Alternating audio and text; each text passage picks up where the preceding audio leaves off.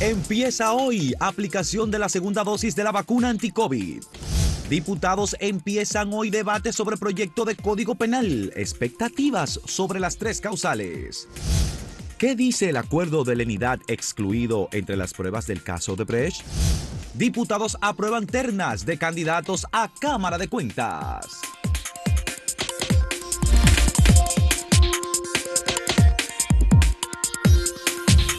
Se inicia este día, eh, este miércoles, la segunda etapa de la vacunación eh, en República Dominicana con un millón de vacunas adquiridas eh, a la República Popular China. Una vacuna adquirida en un laboratorio privado, se denomina Sinovac y es una etapa en la que no se va a vacunar a personas eh, que están esperando para el proceso de vacunación, sino se va a completar la segunda dosis ya aplicada para las personas mayores eh, de edad de 70 años.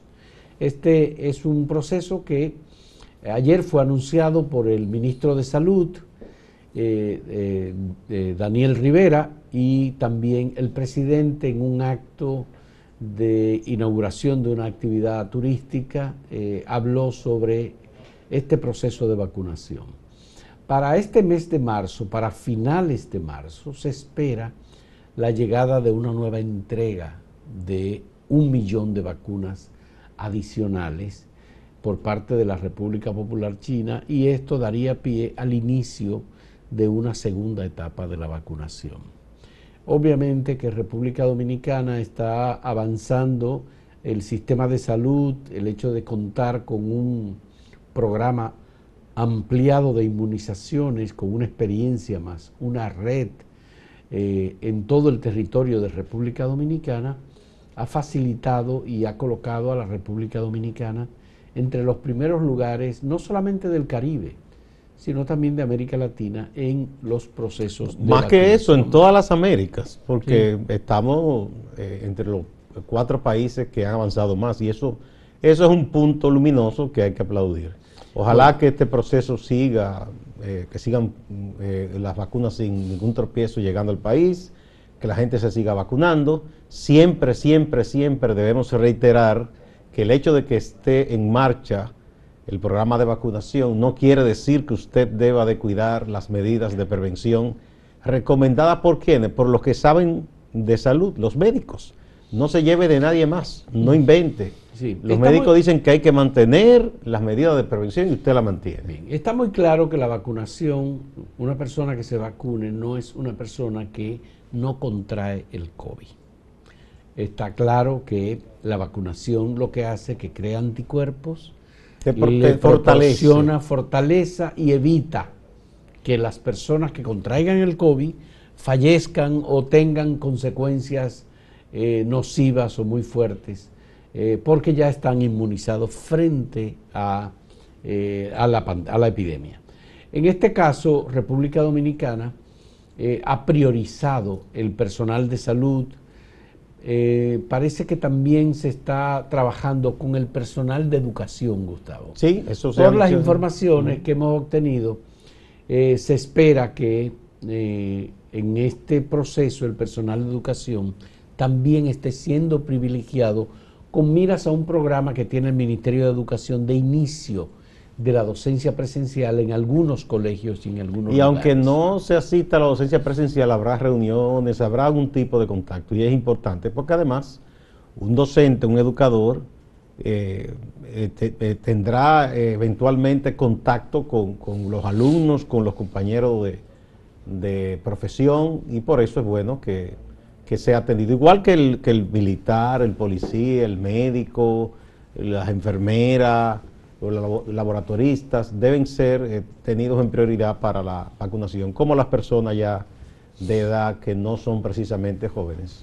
Tú sabes que el presidente Luis Abinader repitió ayer una información que había dado en su discurso del 27 de febrero, diciendo que para el mes de junio, reiterando en realidad, que para el mes de junio de este año se espera, de acuerdo con el cronograma de recepción de vacunas de República Dominicana, que el 80% de los ciudadanos de República Dominicana estén vacunados. A ver, este, este, estamos hablando de lo que queda de marzo, que ya quedan pocos días, entonces abril, mayo y junio. Serían tres meses y pico, ¿no? Y entonces, este programa... Es una meta ambiciosa, ¿eh? es muy ambiciosa. Porque todavía falta mucha gente por vacunar.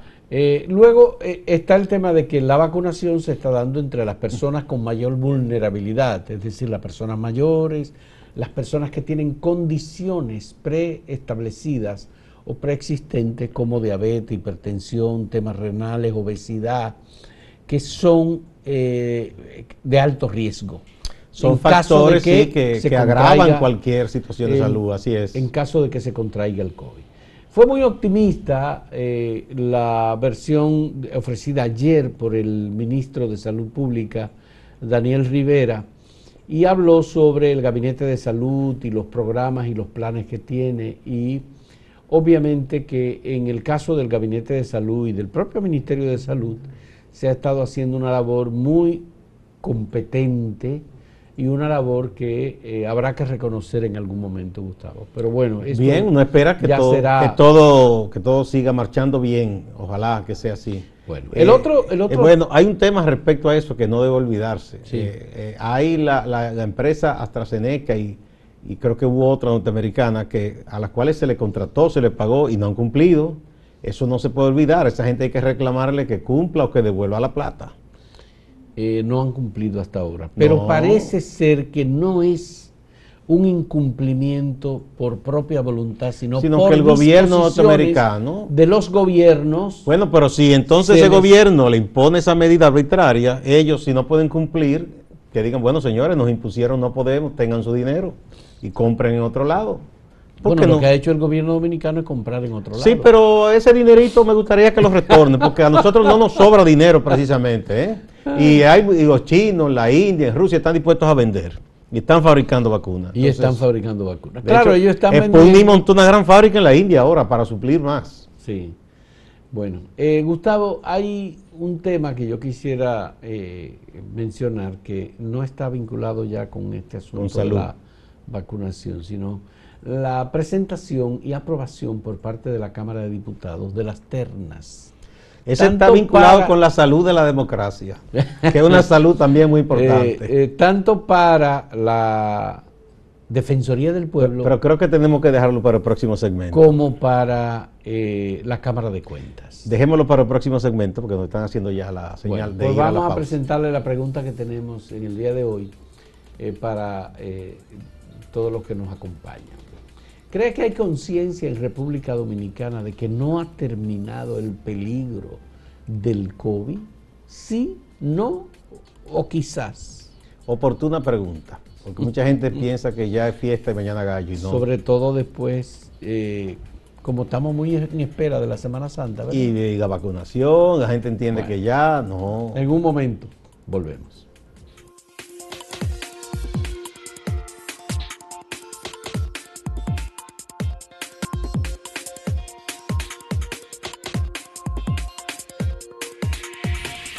La Cámara de Diputados escogió el informe, digamos que validó, el informe de la comisión que estuvo trabajando, comisión especial, para la selección de las ternas para la Defensoría del Pueblo y también para la Cámara de Cuentas. Es una combinación de la Cámara de Diputados con el Senado, que finalmente el Senado es el que escoge de las ternas. Los diputados eligen las ternas, pero la, elección final para que esos órganos la hace el, En el caso del defensor del pueblo hay tres personas que fueron sometidas para ser defensores del pueblo. Sí, porque hay una sola terna. Hay una es un solo puesto. Es un solo puesto. En este caso fue propuesto Fidel Santana, estuvo propuesto Henry Merán, diputado de Fuerza del Pueblo, y está sometido también Pablo Ulloa. Pero él, quedó diputado, Henry Merán. No, no, no, fue diputado. Fue diputado del PLD, es el que tiene un parecido con Juan Luis Guerra, un sanjuanero, sí, que es sí. muy leonelista. Muy leonelista, sí. Y entonces está Pablo Ulloa, un abogado que trabajó como una especie de secretario del Tuvo un Tribunal puesto Constitucional ejecutivo en el Tribunal Constitucional. en el Tribunal Constitucional y él desde hace tiempo ha estado, digamos que, apostando para quedar en la Defensoría del Pueblo. Es una persona joven, bastante joven, Pablo Ulloa. Y luego están las candidaturas de los adjuntos, que son cinco, por tanto hay cinco ternas para diferentes temas, y están dos suplentes del defensor del pueblo también, que fueron sometidas. Luego están las ternas presentadas para la Cámara de Cuentas, que igualmente eh, son ternas que se presentan para cada una de las cinco posiciones que se ocupan en la Cámara de Cuentas, incluyendo la persona que ocupa la presidencia de la Cámara de Cuentas.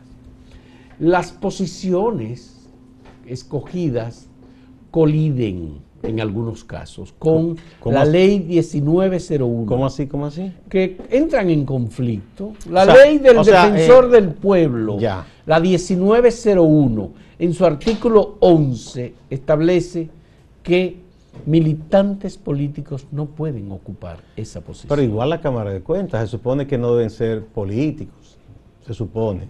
Bueno, entonces, claro, en el caso de Fidel Santana hace ya un tiempo que él, unos meses, que dejó el Frente Amplio, Fidel Santana.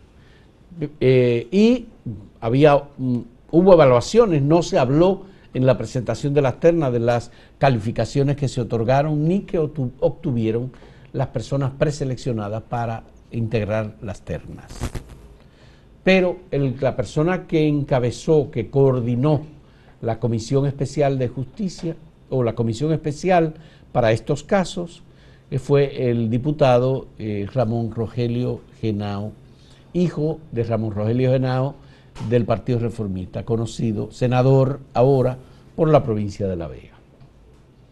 ¿Qué piensas? Yo creo que eso es lo que es muy triste. Eh, yo les recomiendo a los amigos de, de la Cámara de Diputados, del PRM, a los liberales, que no solo son del PRM, hay del PLD, gente con idea liberal ahí, que se lean el libro de la buena amiga eh, Muquien, so- sobre la, sí, eh, ¿Sobre qué? como el proyecto liberal aquí, cómo ha sido truncado históricamente. Bueno, eh, ese es un libro sobre Espaillat, sobre sí, pero que tiene una, una enseñanza de lo que ha sido la historia dominicana, incluso desde la época, en estos días, tú que estabas entrevistando respecto a Duarte, Santana y todo eso. ¿Qué pasó? Los liberales fueron excluidos después que fueron los que concibieron el proyecto de la República Dominicana, creían de verdad en, en- en- que debíamos tener una república independiente y luego fueron excluidos. Históricamente pasa eso y yo no entiendo porque en este caso hemos tenido partidos supuestamente liberales o de centro izquierda, dígase PRD, PLD, PRM ahora, que renuncian al poder, se lo entregan a esos grupejos pequeños que ya no tienen ningún peso grande ni influencia. Bueno, apoya quizá la iglesia esa gente. Y le entregan el poder. El PLD toda la vida, por ejemplo, Cancillería se la dio a un trujillista, So- exceptuando el caso de eh, Navarro. Andrés Navarro. Eh, la Cámara de Cuentas ni se diga, se le entregaba a esa misma gente. Eh, ¿Y qué te digo yo? Ética por igual. Cargos importantes se los daba a, ese- a esos Tú grupos. dices la Dirección de Ética e Integridad Sí, Gubernamental. eh, es con la excepción honrosa, bueno, hubo dos excepciones en el caso del PLD, Lidio cuando se- Lidio Cadé y don el doctor Vino Medina, pero después eso estuvo en manos de Vincho todo el tiempo. Entonces, ahora esta gente, óyeme, en la Junta un montón también de gente de que vienen de esa rémora, mezclado con otros, pero en la Cámara de Cuentas por igual. Y no se diga, no por juventud ni por nada, gen- gente ahí en- de los que están en la terna para defensor del pueblo también con ideas muy conservadoras. Ese no, es pero- el caso de pero- Fidel Santana. No, no, no. Pero también en la Junta Central Electoral, eh, las personas eh, escogidas, Román Jaque, Samir Chami Isa, eh, es gente joven. Sí, esos dos, pero hay gente que viene, viene de, de los abuelos y tatarabuelos, de, de militar en la ultra, ultra derecha. Entonces, yo no entiendo eso. No, mira mira esos, eso de la Cámara de Cuentas, hay gente hasta que tuvo expediente de estafa, que está ahí en esa terna. En las ternas seleccionadas Sí, ahora por la Cámara de ah, porque Diputados. busquen bien, den un googlazo. Sí. Gente Que vinculada estuvo vinculada con... hasta escándalo de estafa y demanda de estafa, hasta con familiares, lío grandísimo. Y Pero ahí están las ternas de la Cámara de Cuentas ahora Celeste Fernández. sí, pero Aura Aura Celeste sería, eh, si la pobre doña Aura sale electa ahí, con ese tipo de gente a su lado, le va a pasar lo mismo que lo que le pasó en la Junta, que ella será una flor en el desierto, no podrá hacer nada, porque va a estar atada. Yo, yo no sé, la gente que viene de ese litoral liberal no aprende de su historia. Cuando en el 78 el PRD gana las elecciones, que Balaguer hizo un fraude y su gente y se quedaron con cuatro senadores de de famosos juntazos para controlar el Senado, nombrar los jueces, que en ese tiempo lo nombraba el Senado, y tener control de la justicia y de la Cámara de Cuentas. Eso fue un golpe, o sea, ellos no estuvieron atados. Y ahora, en este caso, se lo quieren dar en bandeja de plata, tengan, pero por Dios. Bueno, Parece que el PRM no quiere gobernar. Bueno, lo que pasa es que como el Partido Revolucionario Moderno asumió el poder, ha querido, eso es mi interpretación, ha querido compartir, digamos, que gobernar no es solamente imponer una posición, sino, bueno, pues aceptar que otros Y tengan solo hay para escoger de, de- de- de- la canasta de la ultraderecha. Bueno, Quiselaje que lo está aconsejando, que anda por aquí. Vamos a ver, señores, la Cámara de Diputados comienza a debatir hoy el tema del Código Procesal, el Código Penal. Pero deja leer uno por uno los articulados. Yo no creo que hoy ni siquiera rocen la parte de las tres causales. Bueno, pues ya saben, hay que observar lo que va a ocurrir porque ya ellos hicieron la preselección y la envían al Senado. Bueno. El Senado de la República tiene no- la posibilidad de escoger de ahí o de escoger porque no está obligado No, puede a quedarse con puede ellos nada más. Puede variar Bueno. las ternas que le Pero ahí hay de acuerdo político. Y de nuevo yo digo lo mismo que dije cuando se habló de la Junta, de Tribunal Electoral y todo eso. ¿Para qué si no van a hacer de verdad una- un proceso abierto? No pongan a la gente a perder tiempo, de que a presentar opciones, a que lo examinen. Cuando todo eso es un montaje, eso está ya preseleccionado. Eso no es transparente, ni es democrático, ni es nada. Vamos a repetir la pregunta que tenemos para ustedes en el día de hoy. ¿Cree que hay conciencia en República Dominicana de que no ha terminado el peligro del COVID? Sí, no o quizás. En un momento volvemos.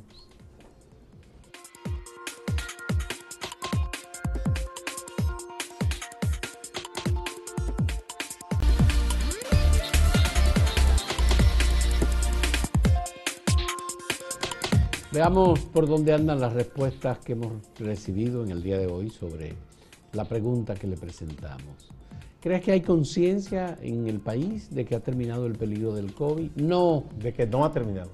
no, el 78.57% no ha terminado el peligro del COVID. Yo estoy, yo estoy de acuerdo, yo creo que es así, porque por, lo- por las parrandas que uno ve cada rato y los líos y las cosas que la gente hace, parece que la gente no tiene conciencia. Sí, eh, eh, 16.07% y quizás el 5.36%. es Pero evidentemente ese no es muy contundente. Sí. Esto fue en el, en el portal, en acento. Esto eh, es en Twitter. Aquí en Twitter eh, es todavía mayor. 83.9% dice que no cree que el dominicano tenga conciencia de que el riesgo, el peligro de COVID no ha pasado. Sí, dice 10.9% y 5.2% eh, quizás. Y aquí es en YouTube. Hubo 9.500 votos ahí. 79% piensa que eh, no ha terminado el peligro del COVID. No, de que la gente no tiene conciencia. No tiene conciencia, sí, de que no ha terminado. 17% dice que sí y 4% que no. Quizás. Quizás. sí. Pero es la misma, 82, Es la misma 79, tendencia, la misma sí. tendencia. Sheila Vargas dice, no, ya la gente no tiene conciencia. Bueno, y Emelindo Mota Benítez dice, nosotros los dominicanos, más del 80% de la población le ha perdido el miedo al virus. Yo me bajo, me baso, porque nunca he dejado de trabajar en la pandemia y sigo trabajando. Uso el transporte público seis días a la semana. En los primeros meses, cuando empezó la pandemia, sí existía el miedo al virus. Bueno. Sí, la gente, yo creo que qué bueno que por lo menos la gente esté claro de que no existe conciencia para que haga por sus propios medios la prevención. La, sí, claro, por supuesto, la autoprotección. Señores, muchas gracias. Nos vamos con Máximo Laureano desde Santiago, que tiene informaciones importantes como cada día para, para ustedes y para nosotros. Adelante, Máximo. Gracias, saludos. Aquí las informaciones. Voces de la Cámara de Comercio y Producción de Santiago y el Consejo para el Desarrollo Estratégico de Santiago se han manifestado en relación al plan de seguridad anunciado por el gobierno. Juan Carlos Ortiz, presidente del Consejo para el Desarrollo Estratégico de Santiago, entiende que la población debe conocer ese plan de seguridad, que la población debe ser consultada respecto a la situación, a los planes que se desarrollarán a partir de ese proyecto. El equipo Gregorio Urbano Gilbert, GUG, estoy hablando del baloncesto superior de Santiago que cerró la final del torneo número 40 hace algunos días con un triunfo, su corona número 4, tiene una novedad y tiene que ver con lo que ocurrió luego de esa final, en una intervención de la Policía Nacional para impedir que los fanáticos y jugadores celebraran. Miren la reacción de Luis Felipe López, ex jugador de la NBA y quien es el presidente del GUG. Había, había hoy en la capital una actividad de más de 10 mil personas, ¿usted me entiende? Que estaban todas aglomeradas y nadie dice nada. Aquí estamos celebrando un campeonato que es bien merecido de este club. Y entonces quieren venir a agredir a la gente de nosotros. ¿Usted entiende? Un día al año, espérese, un día al año. ¿Usted me entiende? Que uno tiene que tener una excepción porque no estamos en toque de queda y aquí la gente eh, estamos al aire libre. Eso no es que uno está eh, eh, violando ningún tipo de vaina de la ley. Distante pero pendiente, actualidad y objetividad desde Santiago. Siga con la programación de Acento TV.